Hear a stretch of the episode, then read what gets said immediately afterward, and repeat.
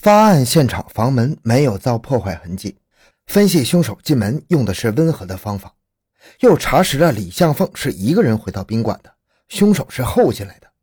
分析房门是敲开的，能让几乎不懂中文又是第一次来沪的韩国人顺利打开房门。分析敲门者会说李向凤能听懂的语言韩语，而我国会韩语者多在东北。从另一个角度说明，凶手可能来自东北。又一张网张开，专案组派员到机场附近会韩语居住的地方查，一个阶段工作做起来没有结果。分析李向凤的致死工具是手枪和胶带纸，刑科所的痕迹人员和三支队侦查员跑遍了上海市场寻找同类的胶带纸，一家家寻找，一种种取样比对，上海市场销售的一百四十七种找遍了，比对完了，没有一种与现场相同。经仪器检验，该胶带纸属于劣质产品，推断应该是小厂生产。又派员到浙江义乌小商品市场寻找，又是几百种样品，又是一种种比对，仍旧是没有相吻合的。后来几下云南，又把搜寻胶带纸的任务带了过去，将昆明路西市场的胶带纸一种种买来，但是案情并未从此获得突破。经过开会布置动员，一份份材料汇集专案组，这其中有。案发宾馆内部的调查材料，本市星级宾馆客人重复的住宿材料，上海、四川至云南出差住宿人员查证材料，本市出租车调查材料，信用卡查证材料，同类案件并串材料，上海市自1989年以来抢劫犯材料，中韩之间通报材料，还有22日、23日在上海旅馆投诉的所有外来人材料。值得讲一讲这二十二日、二十三日所有来沪住宿外来人员材料，一共报上来一百四十五万人的住宿材料。有的内部招待所登记制度不严，有的个体旅馆给钱就让住，身份证什么的根本就不要。有的由于管理上条块分割，材料调不上来。当然，一百四十五万不是那两天在上海住宿外来人员的绝对数字。先将住宿名单一一记下来，再制成卡片。再接省市姓氏笔划分类，以便检索。所有的工作都是手工啊，在这里边寻找重复住宿的，定为重点，挑出来摸排消化。其中有到过云南的，也是重点，挑出来摸排消化。其中有前科劣迹的，特别是抢劫杀人前科的，又成为重中之重，一个个调查访问，摸排消化。水落才能石出啊！既然现场认定只有一个人，那你就得把一百四十五万在卡人。一个个认定、否定或者肯定，一勺勺的舀去水分，让那块狰狞的石头露出。当然，否定得有证据，得有扎实的证据，否则万一否定掉的就是他那块石头呢？这该又是多大的工作量呢？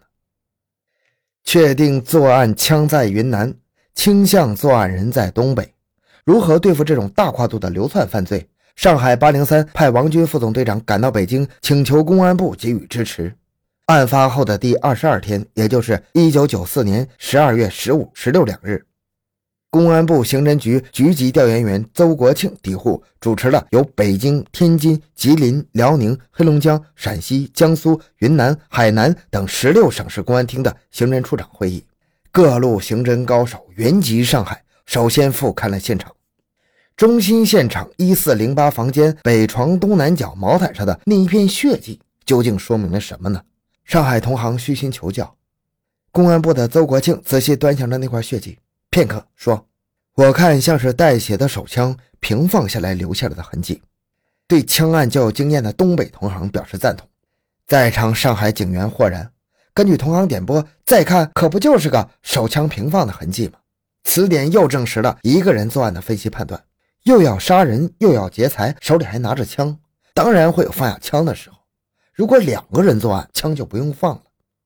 集思广益，一九九四年十一月二十三日下午四点四十五分到五点五分，在这家宾馆的幺四零八房间发生的案情，可做大致描绘。李向凤乘坐裘小姐为他从上海大厦门口拦的银灰色轿车，四点四十五分回到住宿宾馆。他先进入房间，关上门，脱掉西服，解下领带，准备休整一下去用晚餐。这时，他听见有人敲门。他问来人是谁，外边的人用他听懂的韩语回答。李先生听到熟悉的本国语言，很高兴地把门打开了，让外边人进来。设想李向凤与凶手有一段简单的对话，如“你有什么事找我”等等。凶手不想多耽误时间，趁李不注意，用枪把猛击李的头部。李昏迷后，用胶带纸将他的口鼻、双手、双脚牢牢地缠住，拖到床上。为了翻东西，凶手放下带血的枪。李向凤突然醒来，企图报警打电话，惊动了凶手。凶手阻挠，李向凤挣脱了手上的胶带纸，一头撞碎了房间的玻璃，抓住一块玻璃碎片与凶手搏斗。就在这时，凶手开枪了。李向凤中弹身亡。凶手拿上李的考克箱、相机、护照、身份证、信用卡，匆忙离开。他用血手套扭开门把手，又将门带上。见斜对面不远处就是消防楼梯，他推开消防楼门，顺着楼梯往下走，边走边把手套摘下。走到十二层，他用摘掉手套的手手上有血，推或者拉开了一扇防火门，进入了十二层楼层，走进电梯下楼。与会者肯定了上海警方所做的前期调查工作和侦破思路，认为此案应与云南路西的枪案并案侦破，重点在云南。邹国庆说：“上海的工作上海做。”云南的工作，云南做。上海方面派工作组配合云南破枪案。同时，会议决定立即在全国范围内对两岸涉及到的人枪进行认真排查，从盗枪案入手，寻找被盗枪支流向。会议结束后，每位代表行李箱里多了一包东西，不是上海土特产，而是专案组在一万四千五百多张卡片中分拣出的该省市的人员名单。请同行帮助调查，并将情况反馈回专案组。十二月二十一日，上海小分队来到云南。幺幺二三案发一个多月了，他们只掌握了枪的来龙，枪是云南的，枪被盗了，仅此而已。一切要从枪的去脉搞起。此次办案不在家门口，在几千里远外的边疆少数民族地区办案，不能单纯办案，要遵守民族政策，尊重民族习俗，听懂当地方言，适应当地生活。这些都是此次办案的基础，当然自始至终都要依靠当地公安人员的大力协助。协助的好坏，并不是靠一纸命令，而是人心与人心的理解与沟通。上海八零三小分队首先拜访了当地的领导，特别拜访了宣岗乡的傣族乡长。乡长很豪爽，表示一定尽力支持上海公安远道办案，有什么困难，只要我们能解决的，一定解决。办案子牵扯到哪个，我们绝不拦挡。根据当年办案人的笔记记载，一九九二年十月二十八日，宣岗乡党委副书记下午下班四点四十分左右回到家，一进家门，发现挂在墙上的五四手枪不见了。简单找寻后没有，遂报案。